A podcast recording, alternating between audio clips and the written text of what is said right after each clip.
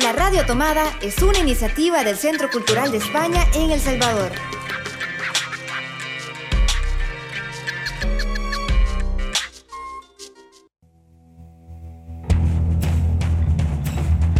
Ayer te vi en Babilonia. Un programa de libros y discos. Un programa para soñar entre palabras y páginas de papel. Un espacio para sumergirnos entre canciones, notas y poemas. Un espacio para pararlo todo y disfrutar del placer de la literatura. Ayer te vi en Babilonia.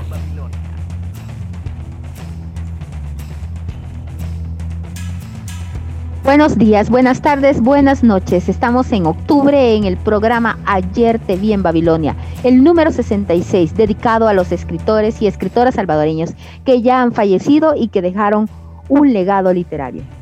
La literatura en El Salvador se vive mucho. Grandes y chicos disfrutan mucho de ella. Poemas, cuentos, novelas y más. En nuestro país hay escritores reconocidos por su gran trabajo como Claudia Lars, Roque Dalton, Sala Rue, Arturo Ambrogi, Álvaro Méndez Leal, Hugo Lindo, Jorge, José Luis Méndez, Claudia Lars, Sara Palma de Jule, Matilde Elena Grande, Ricardo Lindo, José Rutilio Quesada y muchos más. Pero, ¿qué es un escritor? Se denomina escritor en sentido amplio a quien escribe o, es un autor de cualquier obra escrita o empresa. En sentido estricto, el término designa a los profesionales del arte literario. Ayer te vi en Babilonia es un programa de libros y discos del Centro Cultural de España y la Radio Tomada. Y lo hacemos junto a Marvin Siliesar Cristina Algarra, Eloísa Baello y este día como locutora estaré yo, Ligia Salguero. Bienvenido, Marvin. Gracias Ligia, bienvenidos y bienvenidas a quienes nos escuchan en cada emisión, en cada edición de Ayer te vi en Babilonia, en este especial homenaje a quienes nos dejaron, se nos adelantaron en este trayecto llamado vida, pero que dejaron su legado literario en su obra, plasmado en su obra. En este programa queremos rendir homenaje también en ocasión de este mes, rendir homenaje en el mes de los difuntos también y queremos y también el mes de la memoria, eh, dedicado así eh, desde el Centro Cultural de España en El Salvador. Así que dedicamos este programa a los escritores y escritoras que se nos adelantaron en este trayecto llamado vida y también haciendo memoria de su obra, de su legado literario.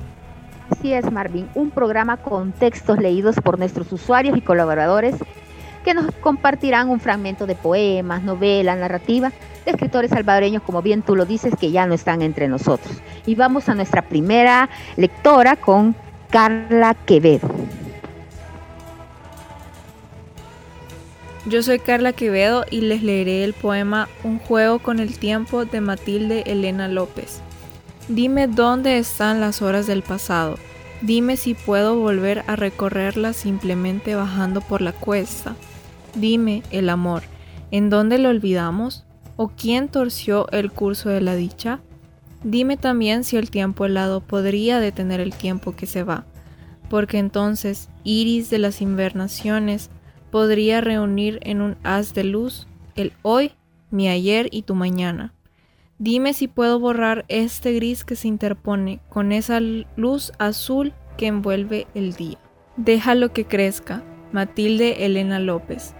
Porque a veces nos gusta escuchar las palabras tanto tiempo esperadas, porque el anhelo a veces va buscando en los ojos esa luz que comprende.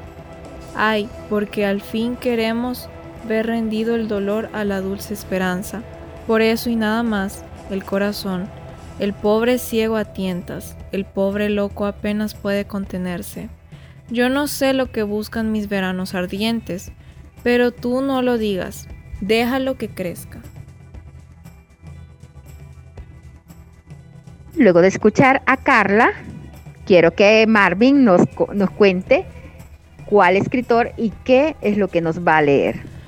Bueno, voy a compartirles en esta oportunidad algo de Jorge Campos. Él nació en Nueva San Salvador en el año 1938. Él fue encarcelado y también fue desterrado de nuestro país y lo que obligó a su familia a mudarse a Costa Rica. Eh, él dio clases en la Facultad de Economía de la Universidad del Salvador, trabajó eh, por el, eh, para unificar el grupo literario Piedra y Siglo, del que eh, saco este poema que les voy a compartir en esta oportunidad. de este grupo literario, Piedra y Siglo, esta antología que, comparto en esta oportunidad. Es de Jorge Campos y les comparto El Ciego. En tu pensamiento y tu corazón ruedan gotas nostálgicas con rastro melódico de arpa o violín y cuando escuchas el rumor del viento, sientes las caricias que no tienes, sueñas mirar la luz del mundo que esconden tus ojos, y palpas el alfabeto con las epidermis de tus manos.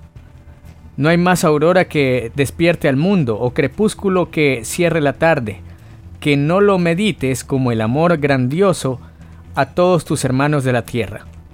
En tu silencio la oscuridad sombría veda tu mirada, cubre tus pupilas de ensueños, descifra las maravillas del hombre y de la tierra junto al ministerio galopante de los astros.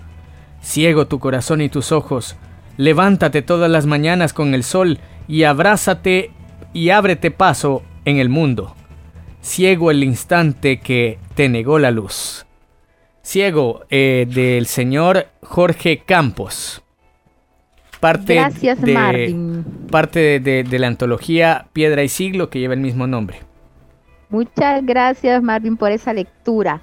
Y nos vamos a la primera pausa musical. Cuéntanos Marvin, ¿cuál es la canción? Vamos a escuchar una canción del grupo chileno Iyapu y esto se llama, No pronuncies mi nombre, un poema eh, hecho canción original de Roque Dalton. Ya volvemos.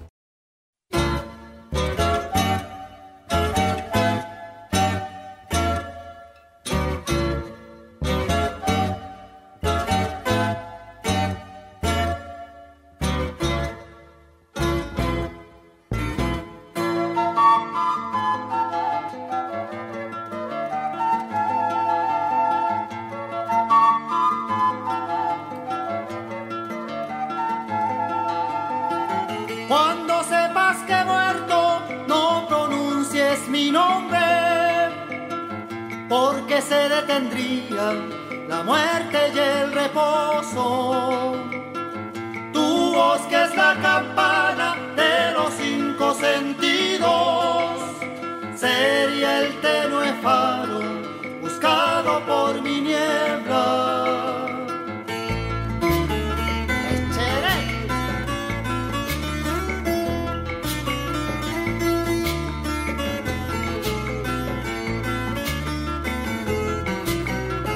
Cuando sepas que he muerto, no pronuncies mi nombre.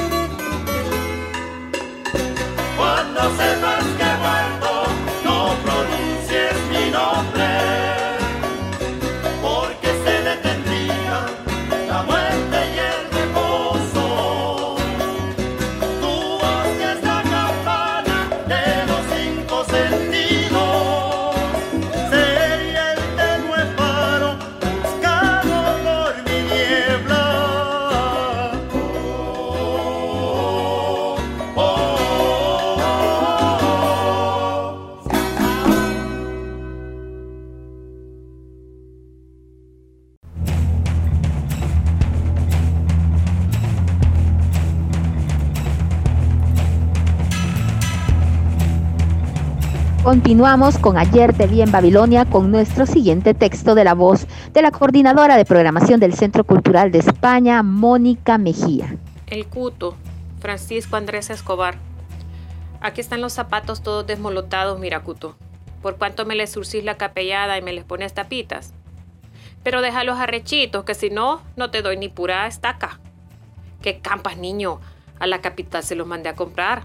Pero como ya ves que solo retusando pasa, desde que se los encaramó dijo a correr con ellos, que a la escuela, que al parque, que a la estación, que a la finca de la Úrsula. Jesús de mi alma, como que no hubiera tenido otros. Diez pesos di por el par, no fregués. En el tal calzado Don Juan, allá al otro lado de la avenida. Niño, la avenida, la que tiene aquellos dos leones y aquellas líneas de estatuas. ¿Y dónde se los iba a comprar? ¿Vos crees que le gustan de cualquier parte? Se le metió que de ahí los quería, y todo porque le vio unos parecidos al hijo del doctor. Y como lo que hace el mico hace el mono, pues se los tuve que mandar a comprar. Dos veces fue la pobre María la capi. La primera vez no los quiso, dijo que burros no, que zapatillas. Y cuando le trajo las mentadas zapatillas, como están contumeriosos, se le zampó que no las quería negras sino cafés. ¿Cómo iba a ir la pobre mujer a devolverlas otra vez?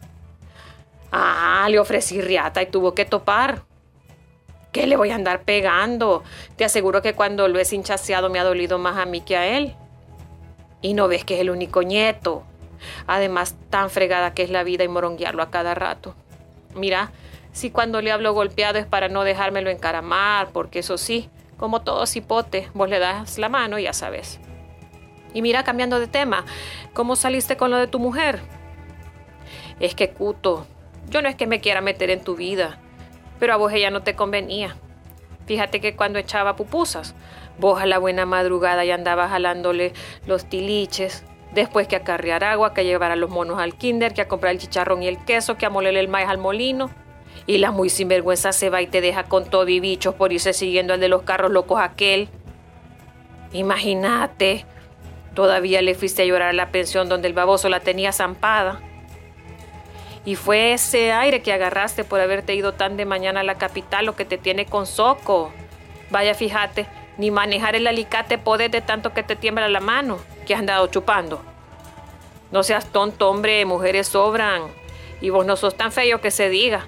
Tampoco te creas que sos la mar y sus conchas. Además, tenés tu oficio.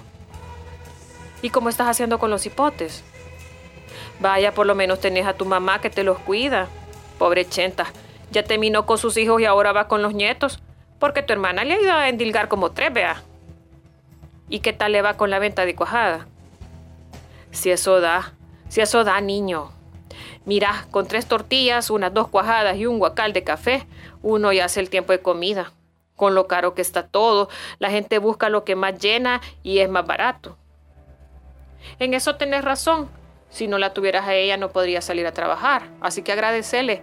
No vayas a ser como esos que les ponen carga y carga en el lomo a las pobres nanas y a la hora de las horas no le dan ni para los chicharrones.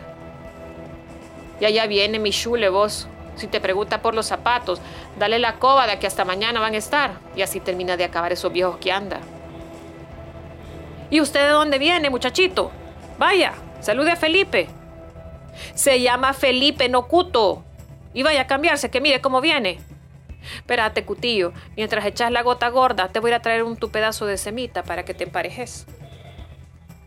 Excelente lectura del cuto de Andrés Escobar con Mónica Mejía. Muy divertida, por cierto. Sí, dime, dime. Muy divertida, te decía, bastante divertida, por cierto. Así es, muy divertida. una lectura para seguir investigando de Andrés Escobar y de su, y de su literatura. Y vamos a, una lectura más, Marvin, esta vez de la voz de Karina Quevedo, usuaria del Centro Cultural. Mi nombre es Karina Quevedo y les leeré el poema Un rancho y un lucero de Alfredo Espino. Un día, primero Dios, has de quererme un poquito. Yo levantaré el ranchito en que vivamos los dos. ¿Qué más pedir? Con tu amor, mi rancho, un árbol, un perro. Y enfrente el cielo y el cerro y el cafetalito en flor. Y entre aroma de saucos, un sensontle que cantará y una poza que copiará pajaritos y bejucos. Lo que los pobres queremos, lo que los pobres amamos, eso que tanto adoramos porque es lo que no tenemos. Con solo eso, vida mía, con solo eso, con mi verso, con tu beso, lo demás nos sobraría. Porque no hay nada mejor que un monte, un rancho, un lucero, cuando se tiene un te quiero y huele a sendas en flor. Poema El nido de Alfredo Espino. Es porque un pajarito de la montaña ha hecho en el hueco de un árbol su nido matinal, que el árbol amanece con música en el pecho, como que si tuviera corazón musical. Si el dulce pajarito por entre el hueco asoma, para beber rocío, para beber aroma, el árbol de la sierra me da la sensación de que se le ha salido cantando el corazón. Y vamos a nuestra segunda pausa musical con una canción más que Marvin no la presenta. Con mucho gusto y escuchamos en voz de Franklin Quesada y también acompañado de Paulino y de toda la pandilla de Yolocán Baita, esta canción que es muy gustada por el equipo de ayer en TV en Babilonia, que se llama Regalo para un niño con Yolocán Baita.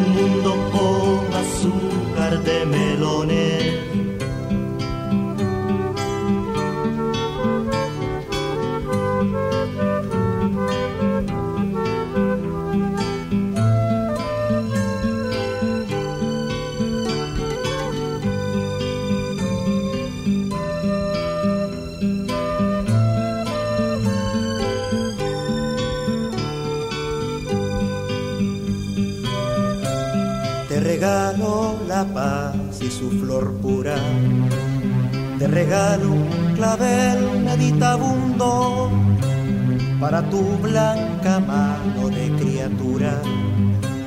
En tu mundo que tiembla estremecido, hoy te dejo la paz sobre tu mundo. De niño por la muerte sorprendido una Asia sin Corea ensangrentada,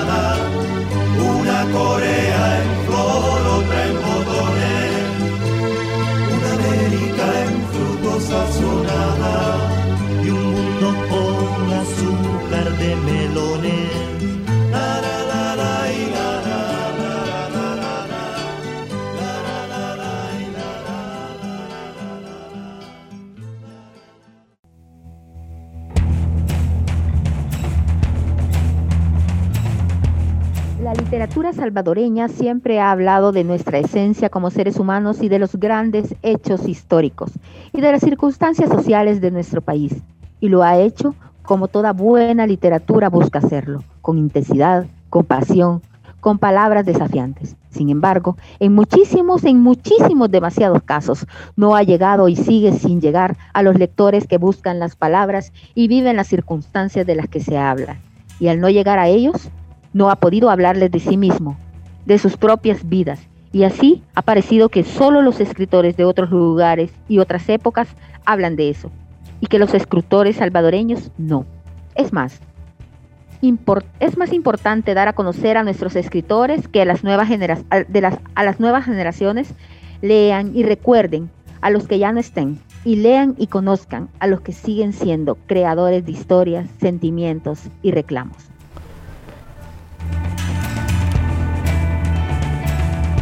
Seguimos en Ayer te vi en Babilonia y es momento de escuchar la recomendación literaria semanal en nuestro segmento La Mediateca Recomienda en voz de Ligia Salguero. La Mediateca Recomienda. En la Mediateca Recomienda de esta semana traigo un artículo editado por la Universidad de Nueva Granada, Memoria Histórica y las Víctimas. El presente artículo tiene por objeto realizar una aproximación al concepto de la memoria y en especial al de memoria histórica en el marco de los procesos transicionales. En esta exploración de la evidenciarán diversos problemas para su definición y desarrollo, en especial aquellos que surgen desde la perspectiva de los sujetos implicados en los procesos de elaboración, apoyo y difusión de la memoria en el marco de los conflictos armados. Este artículo va a estar disponible en el www.ccesv.org en el apartado La Mediateca Recomienda. Nos escuchamos la próxima semana. Ayer te vi en Babilonia.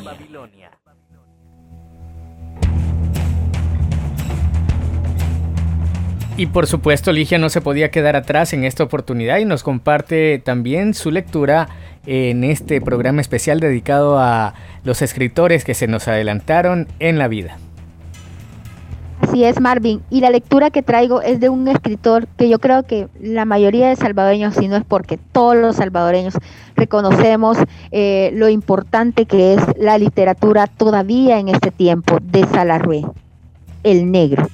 El negro Nayo era de por ahí, de por ahí dudoso, mezcla de Honduras y Berlice, Chiquimula y Butfles, de la, corte, de la costa del norte. De indio tenía al pie achatado, caitudo, raizoso y sin uña de pies de jengibre, y un poco de color bronceada de la piel, que no le alcanzaba a velar su estructura grosera, amasada por brea y no con barro. Le había tomado, le habían tomado en la hacienda como tercer corralero. No podía negársele trabajo en a ese muchacho, de voz enternecida por su propio destino. Nada podía negársele al negro ñayo. Así pidiera un tuco o un dulce. Es puro cuacal de chicha, pero al mismo tiempo era, pese a su negrura, blanco de todas las burlas y jugaretas del blanquillo. Y es más, de alguna vez lo dejaron sollozarle sobre las mangas curtidas por el barro del cántaro y de las grasas de los baldes. Su resentimiento era pasajero, porque la bondad le chorreaba por el corazón, como el suero que le escurre la bolsa de mantequilla. Se enojaba con un no me hables y terminaba al día siguiente del enojo con una palmada en la paletilla.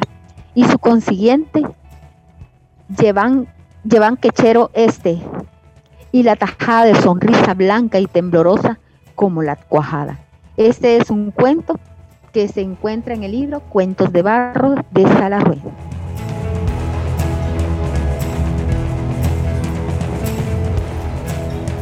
Y seguimos escuchando Ayer te vi en Babilonia, programa de libros y discos del Centro Cultural de España y la Radio Tomada. Y llevamos despidiéndonos y nos despedimos de un programa más, ¿verdad Marvin? Así es, y por supuesto lo hacemos con música. Queremos agradecer a quienes nos acompañaron en este episodio, en el número 66 de, esta, eh, de este podcast de literatura y música, que con mucho cariño lo presentamos para ustedes y lo preparamos junto a Eloísa Baello, Ligia Salguero, y su servidor Marvin Siliesar. Así es, Marvin. Un programa más de canciones y literatura. Y nos despedimos con una que es para que nos vayamos bailando. ¿Cuál es, Marvin? Es una canción que, por cierto, como estamos en el mes de la memoria y también significa recordar no solamente eh, hechos históricos en cuanto a la política o a la literatura, sino también a hechos, acontecimientos naturales que sucedieron en nuestro país y que también nos ayudan a recordar a quienes ya no están. Eh, Salsa Clave hizo una adaptación en el año 2001 en ocasión de los terremotos eh, que azotaron a nuestro país en ese año, del, 13 de enero y de febrero de ese año, para levantar la moral y el ánimo de los salvadoreños y salvadoreñas. Hizo una adaptación de la canción, eh, de la genial canción de Ali Primera, que en los años 80 dio también eh, fuerza a la guerrilla salvadoreña y a otras guerrillas de Centroamérica que se habían levantado. Pero Salsa Clave la adaptó con motivo de los terremotos para levantar el ánimo y lo hace con esta canción en ritmo cumbia muy animosa que se llama El sombrero azul. En voz de Ligia Morales, William Chena, Salsa Clave nos presenta El sombrero azul. Disfrútenla.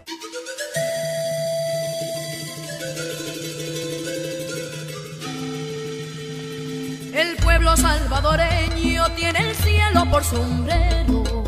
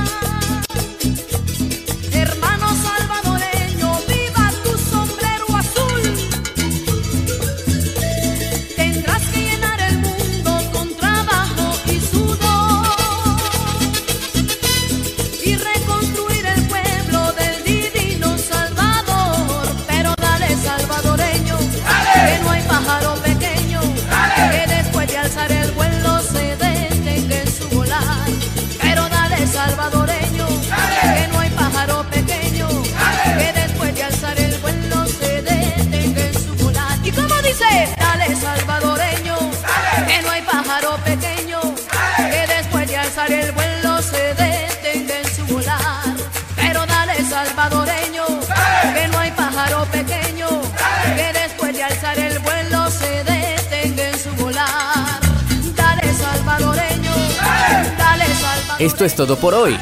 Puedes descargarte un nuevo podcast de Ayer te vi en Babilonia cada domingo en La Radio Tomada